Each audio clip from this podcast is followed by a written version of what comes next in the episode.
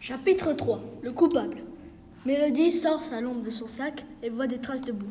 Elle vérifie si les bottes sont boueuses dans le vestiaire des Vortex. Et Mélodie dit à son cousin Oh, c'est peut-être Michael qui a kidnappé Jean-Pierre. J'ai vu ses bottes avant de venir ici. Il avait sûrement peur de perdre le match. Ah oui, alors maintenant nous allons parler avec l'autre équipe, répond Adrien. Hé les Grizzlies, votre entraîneur a kidnappé le nôtre. C'est impossible car il a passé tout son temps avec nous. Melody et Adrien retournent au vestiaire des Vortex et ils voient des poils bleus et blonds avec leur loupe et ils observent leur découverte de plus près. Mais ce sont les poils de Yodli, la mascotte, s'étonne-t-il. Pendant ce temps-là, l'équipe des Grizzlies s'impatiente et ils en ont marre d'attendre. Toujours dans les vestiaires, Adrien est en colère et Mélodie est déçue que ce soit la mascotte qui a kidnappé Jean-Pierre. Elle avait pourtant l'air si gentille.